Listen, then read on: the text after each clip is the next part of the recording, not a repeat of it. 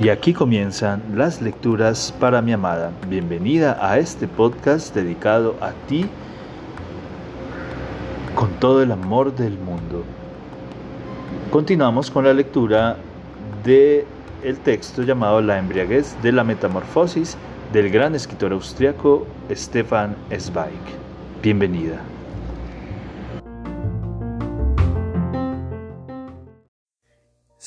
Leyendo La embriaguez de la metamorfosis del gran escritor austriaco Stefan Zweig. Observa que Christine baja la vista. Tenía que decírtelo, por muy duro que sea, y de ahora en adelante no callaré ningún riesgo ante ti. En particular, todo cuanto hagas, cuanto hagamos es irrevocable. No hay vuelta atrás. Aunque consigamos millones a partir de este dinero y devolvamos el daño multiplicado por cinco, no podrás regresar nunca y nadie te perdonará. Estaremos expulsados de forma definitiva del círculo de las personas que viven en seguridad, de los ciudadanos buenos y fiables, y correremos peligro durante toda la vida. Debes saberlo. Y por muchas medidas de seguridad que tomemos, el azar, una casualidad imprevista e incalculable, nos puede arrancar de la despreocupación maravillosa y meternos en la cárcel y cubrirnos de lo que la gente llama vergüenza. No existen garantías en esta suerte de empresas no estaremos seguros cuando hayamos cruzado la frontera, ni hoy, ni mañana, ni nunca. Tienes que verlo, así como en un duelo se ve la pistola del adversario. El disparo puede pasar de largo o dar en el blanco, pero uno se halla frente a la pistola. Vuelve a hacer una pausa y busca la mirada de Christine. Mira al suelo y se nota que la mano apoyada en la mesa no tiembla. O sea que, una vez más, no quiero hacerme concebir falsas esperanzas. No puedo ofrecerte ninguna garantía, ninguna, tampoco en lo que a mí respecta. Si emprendemos juntos esta aventura, no quiere decir que quedemos atados el uno al otro durante toda la vida lo hacemos para ser libres, para vivir en libertad. A lo mejor algún día queremos liberarnos el uno del otro, tal vez sea muy pronto. No puedo garantizar nada en mi nombre. No sé cómo soy y menos aún sé cómo seré cuando respire la libertad.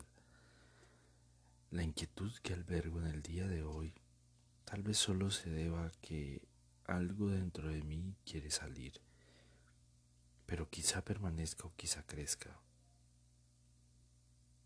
Todavía no nos conocemos mucho, solo hemos pasado algunas horas juntos, y sería una locura afirmar que podemos y queremos vivir juntos eternamente. Solo puedo prometer ser un camarada honrado en el sentido de no traicionarte nunca ni intentar obligarte a algo que no quieras. Si deseas abandonarme, no te retendré, pero tampoco puedo prometerte quedarme contigo. No puedo prometer nada, ni que la empresa saldrá bien, ni que luego vivirás feliz y sin preocupaciones, ni siquiera que estaremos juntos. No puedo prometerte nada, o sea que no trato de convencerte, sino todo lo contrario. Te estoy advirtiendo, tu situación es más desfavorable. Serás considerada la autora del delito y por otra parte eres una mujer y por tanto más dependiente. No trato de persuadirte. Por favor, lee el plan, piénsalo y decide. Pero lo dicho, debes saber que la decisión es irrevocable. Le ponen las hojas delante. Por favor, lee con suma desconfianza, con suma atención, como si alguien te propusiera un mal negocio y te presentara un contrato arriesgado. Yo saldré mientras tanto y echaré otro vistazo a la obra. No quiero estar presente. No debes tener la sensación de que te agobio con mi presencia. Ferdinand se levanta y sale sin mirarla. Ante Christine se hallan escritos con letra pulcra los folios doblados. Debe esperar unos minutos, tan fuertes son los latidos del corazón. Luego empieza a leer. El manuscrito está escrito y plegado con pulcritud, como un documento de algún siglo pasado. Los títulos de los capítulos están subrayados con lápiz rojo. 1. Ejecución de la acción. 2. Eliminación de las huellas. 3. Comportamiento en el extranjero y otros proyectos. Cuarto, comportamiento en el caso de adversidad o de descubrimiento. Quinto, resumen.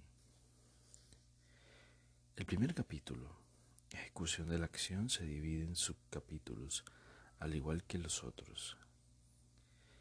Cada una de estas secciones, marcadas con letras A, B, C, etc., está presentada con suma transparencia, cual si se tratara de un contrato. Christine coge el texto y lo lee de alfa a omega. Ejecución de la acción. A. Elección del día. Como es lógico, solo puede considerarse apto para la ejecución el día anterior al domingo o a un día festivo. De este modo, se retrasa durante al menos 24 horas el descubrimiento del desfalco y se adquiere una ventaja imprescindible para la huida. Ya que la oficina cierra a las 6, existe la posibilidad de alcanzar el tren nocturno con destino a Suiza o a Francia. Y se cuenta además con la ventaja de que en noviembre oscurece pronto. Noviembre es el mes en que menos se viaja, de modo que se puede contar con la probabilidad de viajar solos en el compartimiento durante la noche en territorio austriaco y que una vez avisados los periódicos apenas haya testigos que puedan descubrir, describir las personas. Particularmente ventajoso sería, por otra parte, el 10 de noviembre, el día anterior a la fiesta nacional, sin servicio postal, porque de esta manera se llegaría al extranjero durante un día laborable, con lo cual se tiene la ventaja de poder realizar las primeras adquisiciones y cambios personales de un modo más discreto. Habría que retrasar de forma discreta la entrega del dinero que va entrando para reunir la máxima cantidad posible para la fecha prevista. B. La partida. La partida se realizará como es lógico, por separado. Solo compraremos billetes para trayectos cortos hasta Linz, luego de Linz a Innsbruck o a la frontera y de la frontera hasta Zurich. En la medida de lo posible, comprarás tu billete a Linz unos días antes. Mejor será que me ocupe yo de ello, para que el empleado de la taquilla, que seguramente te conoce, no pueda declarar nada en cuanto al destino de tu viaje. Respecto a las otras medidas relativas a la desorientación y eliminación de huellas, Veas el capítulo segundo. Yo subiré en Viena y tú en San Polten. Y no hablaremos ni una sola palabra entre nosotros durante todo el trayecto de noche por Austria. Es importante para las investigaciones posteriores que nadie sepa ni sospeche que el delito se cometió con la ayuda de un cómplice, porque entonces todas las investigaciones se sentarían en tu nombre y en tu persona como señal, y no en el matrimonio, que es como nos presentaremos en el extranjero. Ante los revisores y demás empleados también debe evitarse cualquier apariencia de relación entre nosotros, salvo ante los funcionarios de aduanas, ante los cuales nos legitimaremos por medio de un pasaporte común. C. Documentos. Lo más correcto sería, desde luego, conseguir unos pasaportes falsos, además de los auténticos. No contamos con tiempo para ello. Podremos intentarlo más adelante en el extranjero. Por supuesto, el apellido Hoflener no puede aparecer en ningún puesto fronterizo. Mientras que yo puedo presentarme por doquier bajo mi verdadero nombre, por cuanto carezco de antecedentes penales. O sea, que introduciré el siguiente cambio en mi pasaporte. Insertaré tu nombre y tu fotografía. Además, lo he comprobado.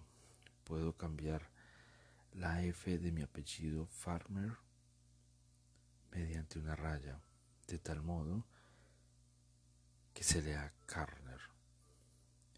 Así pues, el pasaporte será válido para nosotros como marido y mujer y será suficiente hasta que consigamos unos pasaportes falsos en alguna ciudad portuaria. En dos o tres años, si nos alcanza el dinero, se podrán conseguir con facilidad. D. Transporte del dinero.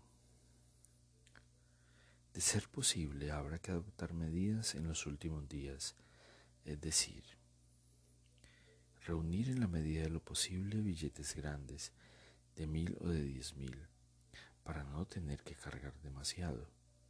Repartirá los billetes, que serán entre cincuenta y doscientos, depende de si son de cien o de mil. Durante el viaje, en la maleta, en el bolsillo e incluso cosiéndolos dentro del sombrero, lo cual será más que suficiente para el control aduanero sencillo que se practica hoy en día en la frontera. Durante el viaje cambiaré algunos billetes en las estaciones de Zurich y Basilea para llegar con divisas extranjeras a Francia y no tener que cambiar allí demasiado dinero austriaco.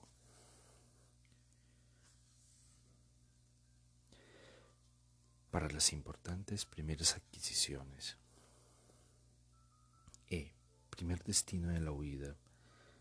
Propongo París tiene la ventaja de que se llega con facilidad y de un tirón, de que habremos llegado 16 horas antes, de ser descubiertos y 24 horas antes de figurar en las listas de busca y captura, y de que tendremos tiempo para disfrazarnos y cambiar del todo la señal que solo se refiere a ti. Domino el francés a la perfección de modo que podemos eludir los típicos hoteles para turistas y alojarnos en algún hotel de la periferia. París tiene la ventaja de contar con una cantidad enorme de turistas, lo cual imposibilita casi del todo el control individualizado. Y el sistema de registro de extranjeros no es tan riguroso, según me cuentan algunos amigos, como en Alemania, donde los caseros y la nación entera son curiosos por naturaleza y exigen precisión. Además, los diarios alemanes seguramente ofrecerán más detalles sobre un desfalco postal perpetrado en Austria que los franceses. Y para cuando los diarios ofrezcan estas primeras noticias, ya nos habremos marchado seguramente de París. Véase capítulo tercero. Capítulo 2. Eliminación de las huellas. Lo más importante es dificultar las pesquisas de las autoridades y derivarlas hacia las pistas falsas, pues cada pista falsa retrasa las investigaciones y al cabo de unos días la señal ha caído en el olvido en el país y sobre todo en el extranjero. Por eso es importante tener en cuenta de entrada todas las medidas de las autoridades y tomar las contramedidas correspondientes. Las autoridades realizarán sus pesquisas como es habitual en tres direcciones. A. Registro exhaustivo de la casa. B. Interrogatorio a todos los conocidos. C. Investigaciones encaminadas a averiguar la participación de las otras personas en el delito. Así pues, no es suficiente destruir todos los papeles de la casa, sino que es preciso tomar contramedidas para confundir las pesquisas y desviarlas hacia una vía equivocada. Para ello se necesitan A. Visado. Cuando se produce un delito, la policía suele preguntar enseguida a todos los consulados si a la persona en cuestión este llamado, en este caso llamada H, se le ha concedido un visado en los últimos días. Como solicitaré el visado francés no para el pasaporte de H, sino para mí mismo, en cuanto a mi persona, veas el capítulo quinto, y yo, al menos por el momento, no entro en consideración como sospechoso. Basta, de hecho, con no pedir un visado para el pasaporte de H. Pero ya que queremos dirigir las pistas hacia el oeste, hacia el este, solicitaré un visado rumano para tu pasaporte, con lo cual, como es lógico, las pesquisas de la policía se centrarán en Rumania y en general en los Balcanes. B. Para reforzar tal hipótesis será positivo que envíes un telegrama a un tal Branco Ricis, Bucarest, estación de ferrocarril, lista de correos, el día previo a la fiesta nacional. Llego mañana tarde con todo equipaje, espérame estación. Es de suponerse que las autoridades controlarán los telegramas enviados y las llamadas telefónicas realizadas desde su tu oficina de correos. Y entonces se toparán con tu sospechoso despacho, que les hará creer, en primer lugar, que conocen el, el cómplice y en segundo, que conocen la dirección de tu huida. C. Para reforzar este error decisivo para nosotros, te escribiré una larga carta con una letra fingida que tú romperás en trocitos y tirarás a la papelera. El inspector controlará, como es lógico, la papelera, recompondrá la carta y de este modo se confirmará la pista falsa. D. El día antes de la partida averiguaréis, averiguarás discretamente si se venden billetes directos a Bucarest y cuánto cuesta el viaje. No cabe la menor duda de que el empleado de taquilla se presentará como testigo y contribuirá a la ceremonia de confusión. C. Para sacar del todo de las posibles combinaciones a mi persona, con la cual viajas y está registrada como esposa, solo se necesita un detalle, a mi juicio, Nadie nos ha visto juntos y nadie sabe que nos conocemos, salvo tu cuñado. Para desorientarlo, hoy mismo iré a verlo y a despedirme de él. Le diré que he conseguido por fin un empleo digno en Alemania y que me marcho allá. Saldré, saldaré mi deuda con la casera y le mostraré un telegrama. Como habré desaparecido, una semana antes, cualquier relación entre nosotros quedará del todo excluida.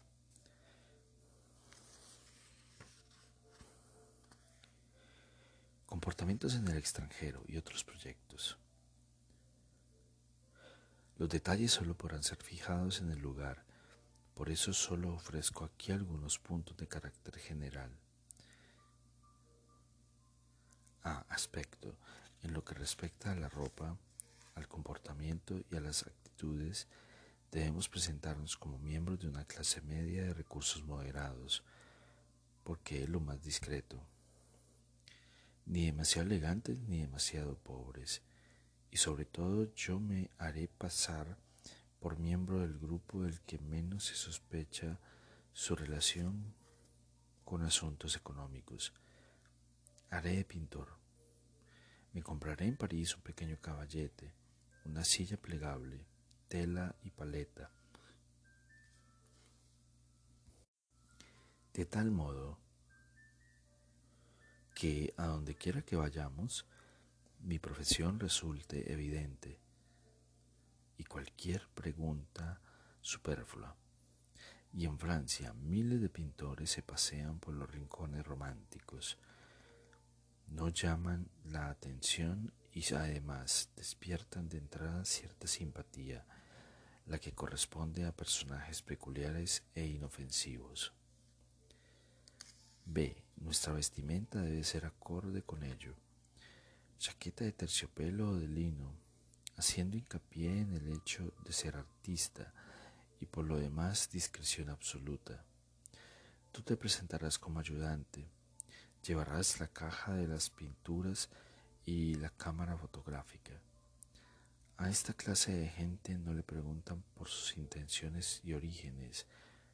A nadie se extraña de que busquen lugares recónditos, como tampoco llama la atención la lengua extranjera. Lengua C. Es de suma importancia que solo hablemos entre nosotros cuando no haya nadie presente, en la medida de lo posible. En todo caso, es preciso evitar que la gente note que hablamos en alemán. Para comunicarnos, lo mejor será recurrir al viejo lenguaje infantil, que no solo impide a los extranjeros entender nada, sino que además dificulta la identificación de la lengua.